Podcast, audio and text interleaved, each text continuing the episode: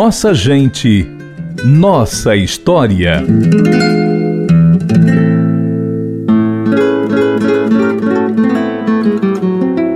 Ele entrou para a história do Brasil como herói abolicionista. Ficou conhecido após ter deflagrado a greve dos jangadeiros no porto de Fortaleza, isso em 1881, interrompendo o transporte de escravos na região.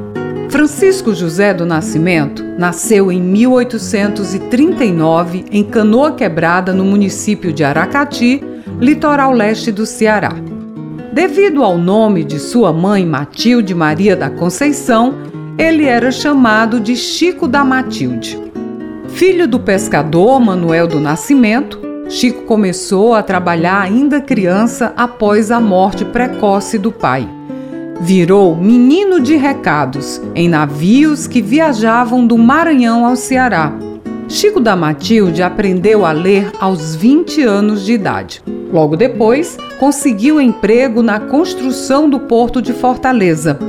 Aí ele foi chefe dos catraieiros, ou seja, os condutores de bote, virou marinheiro e finalmente um prático na capitania dos portos.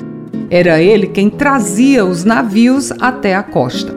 Com coragem e ousadia, Chico da Matilde e seus companheiros paralisaram o mercado escravista no porto de Fortaleza nos dias 27, 30 e 31 de janeiro de 1881. Chico tinha 42 anos. Com a greve, ele foi demitido, mas ficou famoso. Virou o dragão do mar entre os cearenses. Três anos depois, com a libertação dos escravos no Ceará, Chico da Matilde levou sua jangada, que era chamada de Liberdade, embarcada num navio negreiro até o Rio de Janeiro. Chico da Matilde morreu aos 74 anos em 1914 em Fortaleza. O dragão do mar é até hoje um símbolo da resistência cearense contra a escravidão foram muitas as homenagens pós-vida. O governo do Ceará, por exemplo, deu seu nome ao Centro Dragão do Mar de Arte e Cultura. Uma escola pública estadual também homenageia Chico da Matilde no bairro do Mucuripe, em Fortaleza. Em sua terra natal, Aracati, Dragão do Mar dá nome à rua de acesso, à cidade e ao aeroporto regional.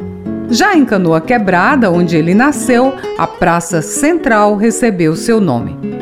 Em 2017, a maior das honrarias, o nome de Francisco José do Nascimento, o homem por trás do mito, foi inscrito no livro dos Heróis da Pátria. Francisco José do Nascimento, o dragão do mar, é nossa gente, é nossa história. A série Nossa Gente, Nossa História resgata a trajetória de cearenses célebres. A pesquisa e narração é de Ian Gomes. Edição de texto de Rafael Luiz Azevedo. E edição de áudio e sonoplastia de Alex Oliveira e Ronaldo César.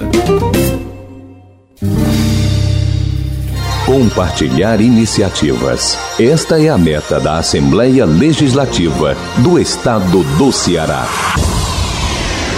Rádio FM Assembleia 96,7. Com você, no centro das discussões.